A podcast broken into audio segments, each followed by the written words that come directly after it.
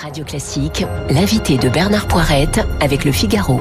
Et l'invité de Radio Classique, c'est Monseigneur Mathieu Rouget, évêque de Nanterre, qui est en studio avec nous. Monseigneur, bonjour, merci d'être là. Bonjour et joyeux Noël déjà à tous vos auditeurs. Absolument. Je montre à la caméra, vous avez publié entre les confinements, hein, c'est-à-dire euh, là à l'automne, euh, un sursaut d'espérance. C'est un petit livre euh, aux éditions de l'Observatoire. Je voudrais, Monseigneur, lire un extrait totalement extraordinaire que les auditeurs vont être absolument sidérés. Bon, écoutez, voilà ce qui est. À chaque respiration, on se disait que c'était peut-être avec cette goulée d'air-là que le mal vous pénétrerait. On ne quittait nul ami sans penser, sera-ce lui, sera-ce moi, ou bien nous deux? Les gens trépassés, sans serviteur, étaient ensevelis sans prêtre. Le fils n'osait plus visiter son père, ni le père visiter son fils.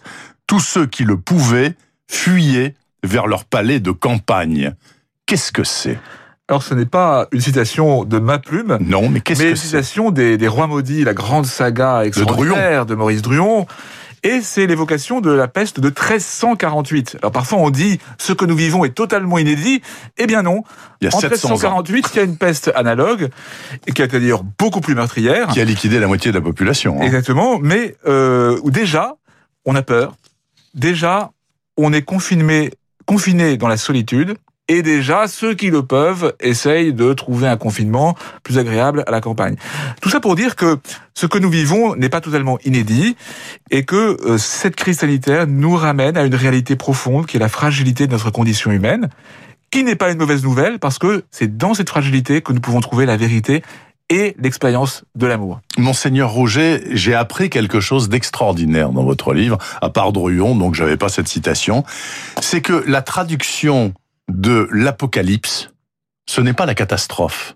Pas du tout. Apocalypse traduit euh, stricto sensu, notamment par les anglo-saxons, ça veut dire quoi? Révélation. Apocalypse, c'est un mot grec, et c'est vrai qu'en français, on l'a ce qu'on appelle translittéré. Apocalypsis, on a écrit apocalypse. Oui. Alors que, en anglais, effectivement, apocalypse, on a traduit Revelation, révélation. Et du coup, c'est très intéressant parce que je crois que... Donc l'apocalypse du Covid n'est pas forcément la fin de tout. Ça peut être le début de quelque chose. Exactement. L'apocalypse du Covid, elle met en lumière des réalités.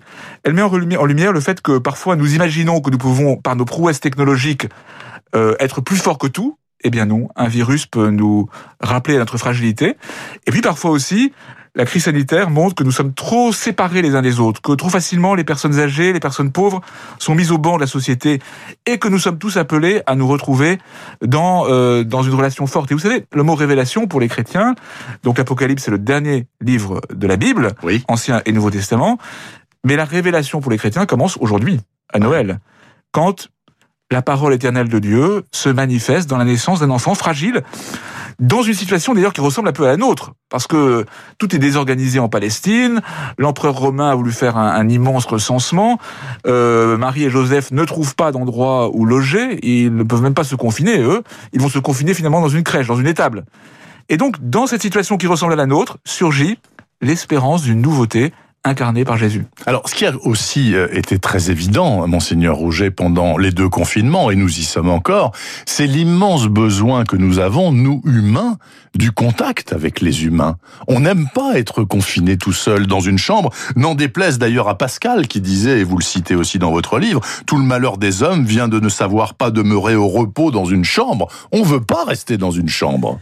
Alors, en tout cas, qu'on soit fou ou pas, euh, euh, je pense qu'il y a parfois un bienfait au recueillement, à être présent à soi-même. C'est ça le message de Pascal. Et pour être vraiment présent aux autres, c'est important d'être capable d'être présent à soi-même. Mais euh, en même temps, si j'ose dire, eh bien, nous sommes faits fondamentalement, nous sommes faits pour la relation et, comme vous l'avez dit, pour le contact. Et le mot est très Nous important. Sommes des animaux sociaux. C'est-à-dire, oui, mais il y a, d'une part le fait que ce qui est essentiel, c'est la relation. Et vous voyez, pour moi, à Noël aujourd'hui, c'est la relation évidemment à Jésus comme chrétien, mais c'est aussi toutes ces relations familiales, amicales, relations aux plus pauvres qui font l'essentiel de la vie. Mais vous avez dit, pas uniquement relation, vous avez dit contact. Dans le mot contact, il y a le toucher. Aujourd'hui, à Noël, nous fêtons le fait que le Fils de Dieu s'est fait homme avec un corps et avec un cœur. Pour les chrétiens, c'est important de se retrouver corporellement dans le même lieu pour célébrer l'Eucharistie, où on rompt du pain, on mange du pain. Notre personne humaine, elle est un corps et un cœur. Et vous voyez, aujourd'hui, c'est tellement frustrant de pas pouvoir se serrer la main, non. de pas pouvoir s'embrasser, d'être masqué, nous avons un visage, nous avons des mains, nous avons un corps fait pour la rencontre sensible. Et au fond, tout ce que cette crise sanitaire nous fait, nous donne à souffrir, nous ouvre aussi le chemin vers une meilleure compréhension de ce qui fait notre notre vie humaine dans sa beauté. Alors, vous venez d'évoquer euh, le côté tactile des relations humaines, donc il n'y en aura pas hein, ce soir, bien évidemment. Il y aura des messes, bien évidemment, ce soir. Euh, donc, un tiers de jauge habituelle, on est bien d'accord hein, Oui, c'est ça. Avec des écartements, un, un rang sur deux, etc., etc. Ce sera forcément différent. Oui, ce sera différent. C'est mécaniquement ce sera différent, mais je dois dire que je suis impressionné dans mon diocèse et ailleurs de l'énergie mise par les prêtres, les diacres, les équipes paroissiales pour multiplier les messes, pour qu'elles soient à la fois très joyeuses, dans de très bonnes conditions de Donc sécurité plusieurs aujourd'hui dans ah la journée, oui, l'une après l'autre. Ah, mais dans mes paroisses, là où il y avait trois messes de Noël, il y en a parfois dix. Donc vous voyez, ah oui. après un trimestre qui a été très fatigant pour tout le monde, l'énergie qui est mise pour cela. Et, euh, et donc je voudrais vraiment dire à tous les auditeurs, n'ayez pas peur d'aller à la messe de minuit. Euh, elle commencera parfois à 17h, d'ailleurs la messe de minuit, oui. mais elle ira, moi-même je célébrerai une messe à minuit pile à la cathédrale de Nanterre, et euh, après en avoir célébré une autre ailleurs. Et euh, Mais si vous voulez, il y a une énergie considérable pour que la messe puisse être célébrée dans de bonnes conditions. Et on pourrait se dire, Noël va être un peu triste cette année, parce que euh, eh bien on pourra pas se réunir comme d'habitude dans une église pleine à craquer. Moi je pense que ce qui domine aujourd'hui, c'est d'abord euh, c'est la joie de, cette fête de Noël qui, qui, est plus forte que toutes les tristesses.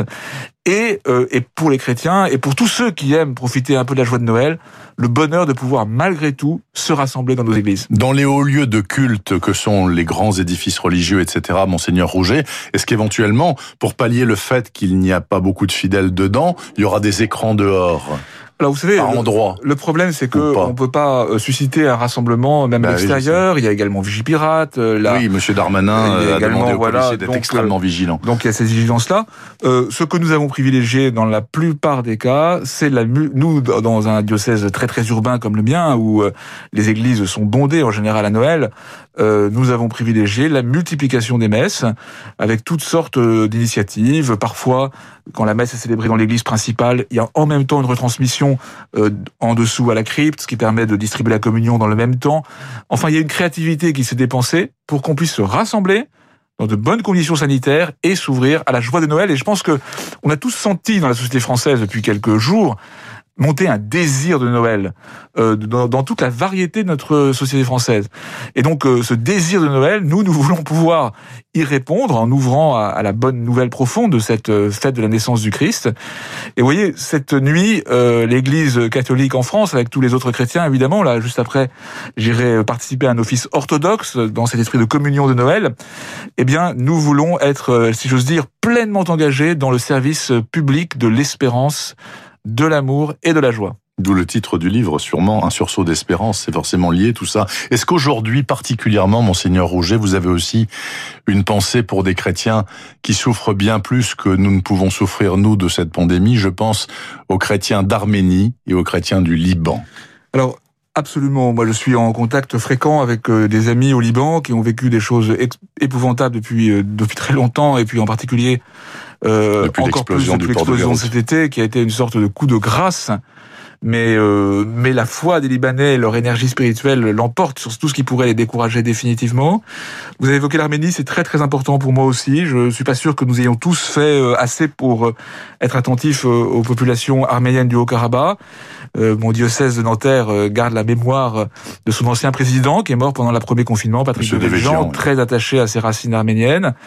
Et euh, je signe dans dans le point, euh, le site du Point aujourd'hui une tribune où je dis que parfois nous nous sommes laissés bercer par les chiffres de la crise sanitaire en oubliant que le monde, c'est pas que la crise sanitaire. Et je crois qu'il faut que nous nous laissions réveiller, comme les bergers sont réveillés dans la nuit de Noël, réveillés pour pouvoir être attentifs à toutes les causes importantes. Et je pense que la cause de ces populations malmenées, voire persécutées, est décisive. Je rappelle aux auditeurs qu'il y a environ 18 millions de chrétiens d'Orient, et pas que en Arménie, bien évidemment, au Liban, en Égypte, en Syrie, etc., etc.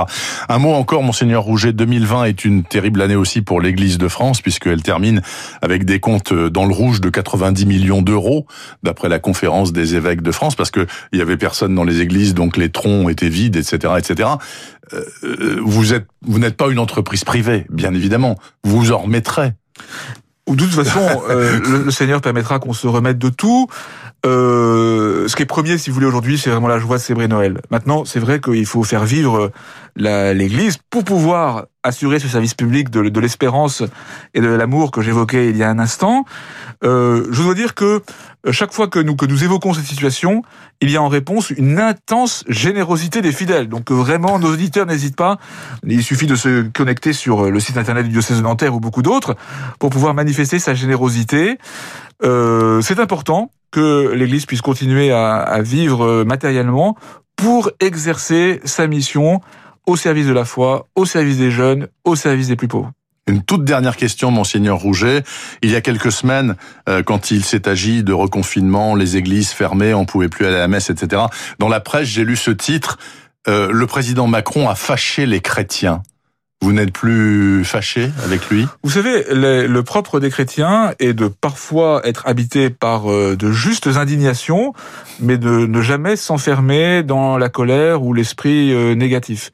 Cela dit, je crois qu'il y a eu dans la séquence euh, de la reprise du culte un certain nombre d'incompréhensions, un certain nombre de, de manques de prise en considération de ce que représente l'Église dans notre pays, d'ailleurs qui a été condamné par le Conseil d'État, la plus haute juridiction administrative de notre pays, qui n'a pas été de bonne à loi.